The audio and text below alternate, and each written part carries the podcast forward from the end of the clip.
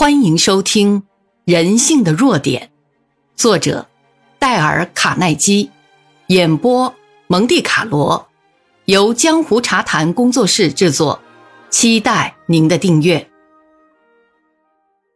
第一章：如遇采蜜，勿就蜂房。在一九三一年的五月七号，纽约市民看到一桩从未见到过、骇人听闻的围捕格斗。凶手是个烟酒不沾、有双枪之称、叫克劳雷的罪犯。他被包围，陷落在西莫街，也就是他情人的公寓里。一百五十名警方治安人员把克劳雷包围在他公寓顶层的藏身处。他们在屋顶凿了个洞，试图用催泪毒气把凶手克劳雷熏出来。警方人员已把机枪安置在附近四周的建筑物上。经过有一个多小时的时间，这个纽约市里原来清静的住宅区就一阵阵的响着金星刺耳的机枪手枪声。克劳雷藏在一张堆满杂物的椅子后面，手上的短枪接连的向警方人员射击。上万的人怀着激动而兴奋的心情观看这幕警匪格斗的场面。久住纽约的人都知道，从来没有生过这样的变故。当克劳雷被捕后，警察总监巴罗南指出，这暴徒是纽约治安史上最危险的一个罪犯。这位警察总监又说，克劳雷他杀人就像切葱一样。他会判处死刑。可是，双枪克劳雷认为自己又是何等的一个人呢？当警方人员围击他藏身的公寓时，克劳雷写了一封公开的信。写的时候因伤口流血，使那张纸上留下了他的血迹。克劳雷的信这样写着：“在我的衣服里面是一颗疲惫的心。”那是仁慈的一颗不愿意伤害任何人的心。在这件事不久之前，克劳雷驾着汽车在长岛一条公路上跟一个女伴调情。那时，突然走来一个警察，来到他停着的汽车旁边，说：“让我看你的驾驶执照。”克劳雷不说一句话，拔出他的手枪就朝那警察连开数枪。那警察终于倒地而死。接着，克劳雷从汽车里跳了出来，捡起那警察手枪时，又朝地上这具尸体放了一枪。这是克劳雷所说：“在我的衣服里面是一颗疲惫的心，是仁慈的一颗不愿意伤害任何人的心。”克劳雷被判死刑坐电椅。当他走进受刑室时，你想他会说：“这是我杀人作恶的下场吗？”不，他说的是：“我是因为要保卫我自己才这样做的。”这段故事所指的含义是，双枪克劳雷对自己没有一丝的责备。那是罪犯中一种常见的态度吗？如果你是这样想，再听听下面这些话。我将一生中最好的岁月给了人们，使他们获得幸福、愉快，过着舒服的日子，而我所得到的只是侮辱一个遭人逮捕的人。那是卡邦所说的话。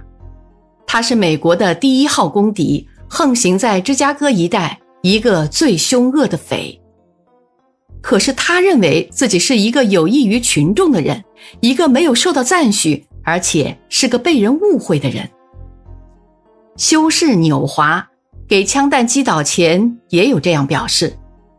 他接受新闻采访时说：“他是一位有益于群众的人。”其实他在纽约是个令人发指的罪犯。我曾经和星星监狱负责人华赖劳斯有过一次有趣的通信。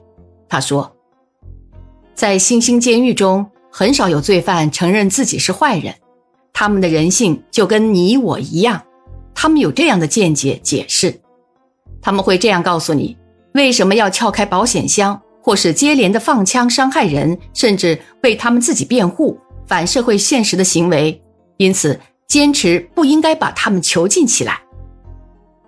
如果卡邦、双枪克劳雷、修士和在监狱中的暴徒完全不自责，归咎在自己身上，那你我所接触的人又如何呢？已故的华纳梅格有一次这样承认说：“三十年前我就明白，责备人是愚蠢的事。即使不抱怨上帝没有将智能均匀的分配，可是我对克制自己的缺陷已感到非常吃力了。”华纳梅格很早就学到这一课，可是我自己在这古老的世界上盲目的行走了三十多年。然后才豁然会悟，一百次中有九十九次，没有人会为了任何一桩事情来批评他自己，无论错误到如何的程度。批评是没有用的，因它使人增加一层防御，而且竭力的替自己辩护。批评也是危险的。它会伤害一个人的自尊和自重的感觉，并激起他的反抗。德国军队里的士兵在生气某一件事后，不准许立即申诉批评，他需要怀着满多的怨气睡去，直到他这股怨气消失。如果他救急申诉，会受到处罪。在我们日常生活中，似乎也有这样一个规律的必要，就像。低估埋怨的父母、喋喋不休的妻子、斥责怒骂的老板和那些吹毛求疵、令人讨厌的人。从上千页的历史中，你可以找出很多很多对批评毫无效果的例子。罗斯福和塔夫特总统那著名的争论，这争论分裂了共和党，而使威尔逊进了白宫，使他在世界大战中留下了勇敢光荣的史记。而且还改变了历史的趋势。让我们快地追溯出当时的情形。一九零八年，罗斯福离开白宫的时候，他使塔夫特做了总统，然后自己去非洲狩猎狮子。当他回来的时候，情形就生变了。他指塔夫特守旧，想要自己连任第三任总统，并且组织了博尔摩斯党，这几乎毁灭了共和党。就在那次选举的时候，塔夫特和共和党获得两州的赞助，那是夫蒙和雨托，这是共和党一次最大的失败。罗斯福责备了塔夫特，可是塔夫特有没有责备他自己呢？当然没有。塔夫特两眼含着眼泪说：“我，我不知道怎样做才能和我所做的不同。”究竟是谁做错了？这情形我不知道，也不需要去关心。不过，我所要指出的一点，那是罗斯福所有的批评，并没有使塔夫特自己觉得不对。那招使塔夫特尽力替自己辩护，眼中含着泪水，反复的说：“我不知道怎样做才能和我所自己做的不同。”